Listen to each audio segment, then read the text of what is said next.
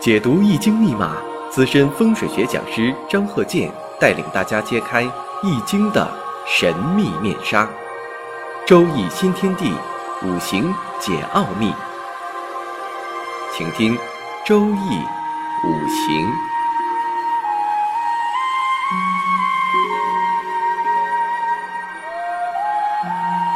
上山微电台荣誉出品。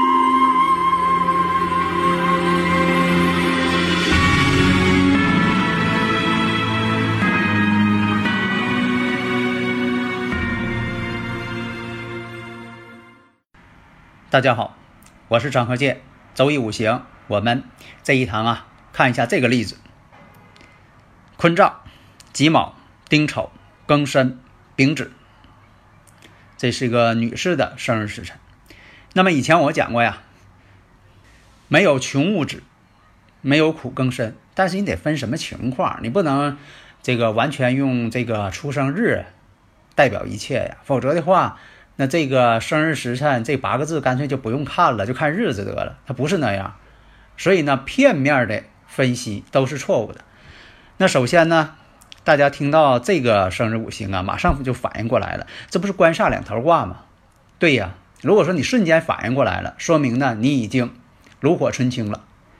那么这个生日五行我看一下，年上正印，月上丁火，丁火对庚金，它日主是庚申嘛。那日主呢，看是庚金，那么丁火呢，对他来说就是官星，克我者为官煞，阴阳相反，那么呢就是官星。时上丙火，丙火呢阴阳相同，这就是七煞。七煞呢就是偏官，其实它都是官星的一种，只是说呢阴阳相同的情况下相克，这种呢就叫偏官七煞。分析强弱，这个呢，我在这个五行大讲堂当中啊，就是这个喜马拉雅啊，张克建五行大讲堂，这是我一个专业课程嘛，精华呢都在那里了。因为这个周易五行啊，这属于什么呢？普及性的，能啊，适合大家都能听的。你要呃上来就讲专业的，那有些人听不懂，所以说分开了。专业的是专业课程。我们这个呢，这个周易五行深受大家欢迎。这个节目呢，属于普及性的，照顾大家嘛。那么分析旺衰，这个五行大讲堂当中啊，我讲过多次了，怎么分析？那么呢，你像说这个神煞，神煞呢可以作为参考。所以说我经常讲，我说的重五行轻神煞，重五行轻格局，不要以找这个喜用神而找喜用神。那么总体来讲啊，大家如果是经常分析啊，一眼就看出来了，这个生日五行就是偏弱，那么就要取土为用神。神煞呢，我们看一下，年上呢有将星，月柱上呢有太极、寡秀、空亡、雕刻。有的神煞也可以用，有的神煞呢，我的经验哈，有的呢表现的并不完全，不是特别准确，所以呢也不能完全于都看神煞。但是有神煞呢。说起来呢，比较能让对方呢明白；论述起来呢，比较精彩。神煞呢本身呢就是古人的这么一个叫法，它跟这个呃很玄的东西啊没有任何关系。其实它就是一个五行当中转换出来的这么一个代名词，没有任何的某种神秘色彩。那么日柱呢，我们看有天德、月德、天乙，天乙贵人嘛，有禄。劫煞空亡，时柱呢？天乙，天乙就是天乙贵人。经常说的命中有没有贵人呢？经常论述老百姓正常论述的哈啊，就是说的这么一个五行上的推导出来的。那么呢，时上呢也有将星天乙红鸾，角煞空亡，咸池。那么呢这个咸池代表啥呀？桃花。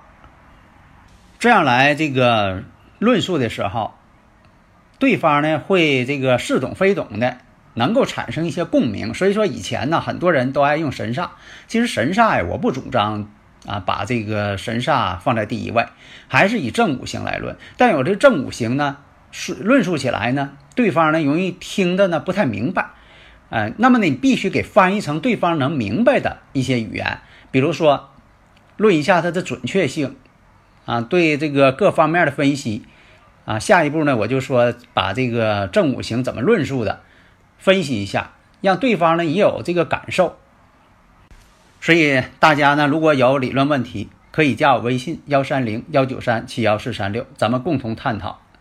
啊，这个理论问题呀，你像说什么地方没听懂啊，这个呢，咱们都可以去探讨研究。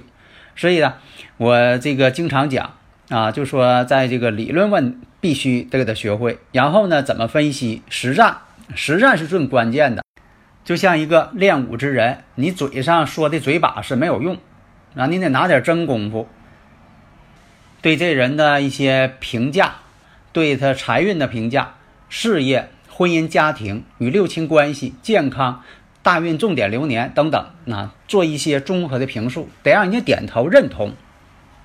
所以啊，在以前我也经常讲啊，我说这个这个住宅环境学，这个古人讲这个风水勘测。那么这个住宅学呢，本身呢也得是与时俱进的，你也不能说的总拿着几千年前的罗盘。这个罗盘呢确实很重要，因为它是观测居住环境的最根本的一个要素，那就是你的周围磁场关系。为啥叫罗盘呢？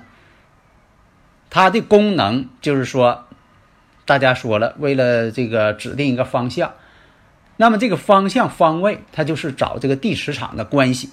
那么呢，你不能说总停留在这个罗盘子上，我们要把这些现代化的一些工具都用上。你说有的人嘛，呃，你给他这个在装修布局上弄得都挺好，但是呢，他这个装修材料不环保，那也不行，是吧？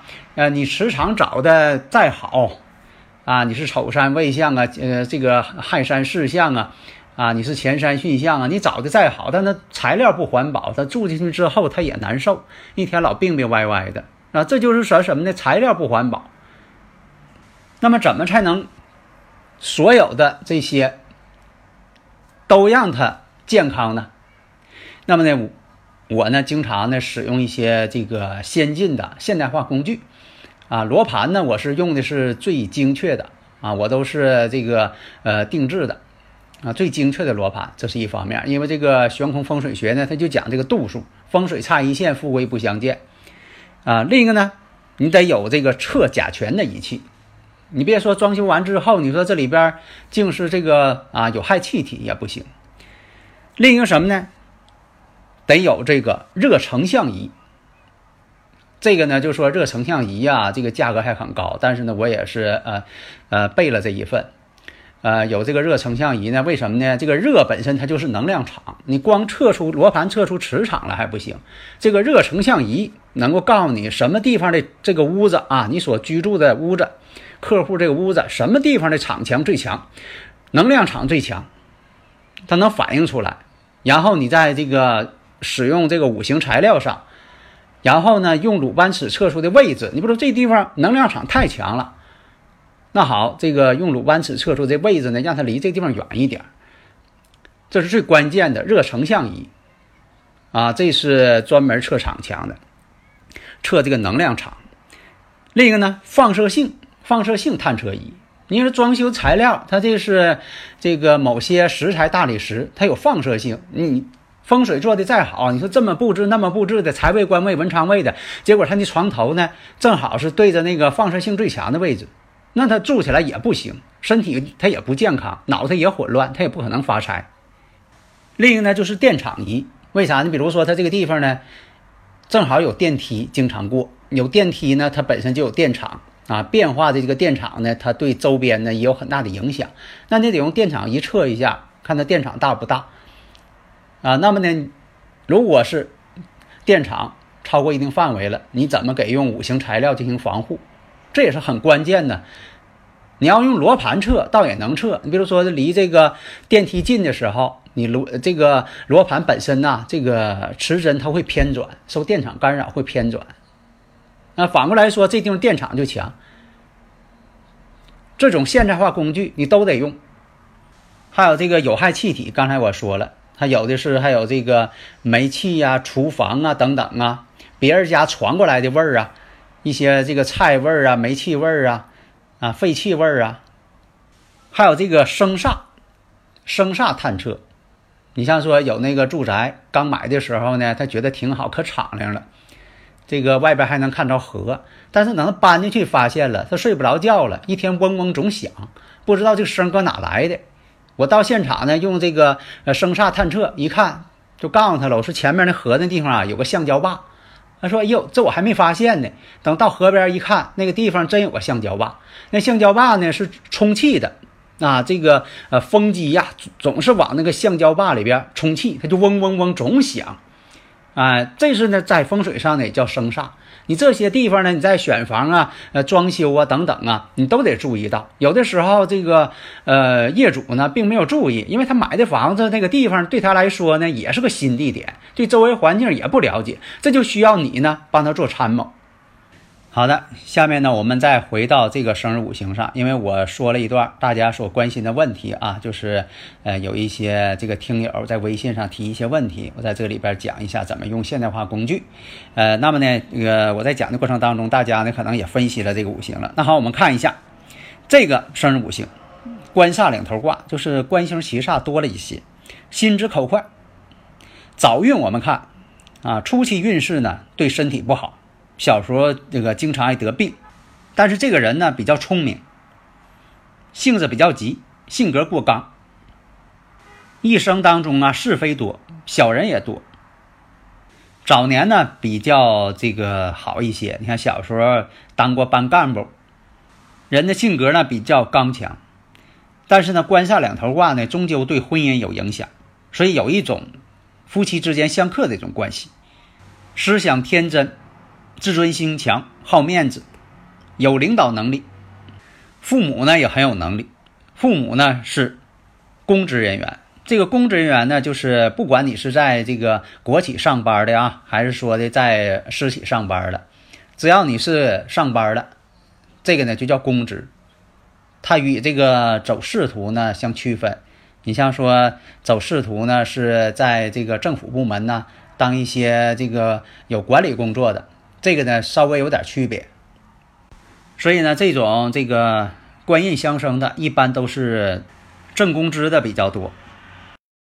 从婚姻来讲，我们看官煞两头挂，这一点呢就是一个重要的判断因素。那么这个人呢与异性的关系比较密切，为什么呢？正官代表真正的男朋友、正缘，自己的丈夫；偏官呢以前代表呢情人。其实现在来讲呢，也代表丈夫，会造成什么呢？婚姻出现呢多次婚姻，感情呢比较深，缘分呢比较深，但是呢到一定时间又分开了。老公呢早年对自己呢还是比较钟情的，比较痴情的，但是中年以后缘分呢逐渐变弱。丈夫呢早年呢自身条件并不太好。但在生活上呢，能够照顾自己，帮助自己。那么他本人呢，晚年之后，感情呢，婚姻感情呢，会不顺利，容易出现很多的烦恼，心情不顺。一生当中呢，会出现呢，感情呢，恋爱呢，轰轰烈烈，但是呢，容易晚婚。就是说呢，结婚呢会晚，恋爱会多，但是呢，恋爱多而不成，婚后两个人呢不和睦。会出现分居现象，在流年不好的情况下会出现外遇。如果出现了跟婚姻宫这种影响非常大的情况下，就那一年呢就会出现离婚。所以说离婚判断哪一年，看这个大运流年对他的影响。因为这个人呢离婚不是说时时刻刻都离婚，他总得有一个年，这一年当中这一年出现了他离婚的状况，而且呢婚后呢经常得病。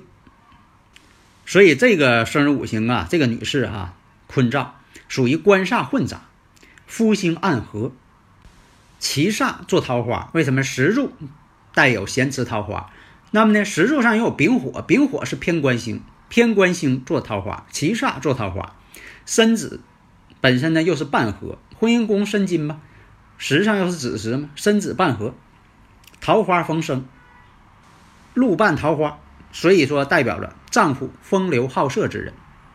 如果按照属相来说呢，你像属狗的、属马的，对他来说呢，能稍微好一些。如果是属鸡的、属龙的，这就差了。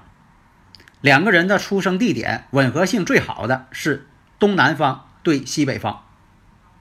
所以分析的时候呢，你看都是按照这个正五行来分析的，不要一天老是围绕着喜用神，呃，不要认为说喜用神一到了，这人就发财；忌神一到了，这人就破财。你那么算就错了。所以呢，经常讲这个没有穷物质，没有苦更深。那什么叫苦？什么叫穷？有没有个标准？所以呢，必须拿事实来说话。你说这个人呢，在这个发达城市，呃，一线城市，可能呢并不太富有。但是如果说他的这个呃实力拿到这个山区某些不发达地区，那他可能当地的最富有的人。所以我们在衡量的时候。就是有一个通常的标准作为一个衡量，那么婚姻好坏的标准，这个呢比较有硬指标，比如说他离婚几次，婚姻上这个处朋友顺不顺？但是呢也得考虑到当事人的体验，你像有的人呢对这个婚姻感情特别重视，一旦出现了这个问题了，他特别苦恼，但有的人呢一点都不苦恼，有些人会感觉到。分开，啥事没有，还觉得挺随便。这回可这个自由了。所以呢，有的时候吧，还得用当事人的体验来进行分析。好的，谢谢大家。下一堂呢，我们讲一下对财运和未来一些流年每一年都会出现什么事情的分析和预测。好的，谢谢大家。登录微信，搜索“上山之声”或 “SS Radio”，关注“上山微电台”，让我们一路同行。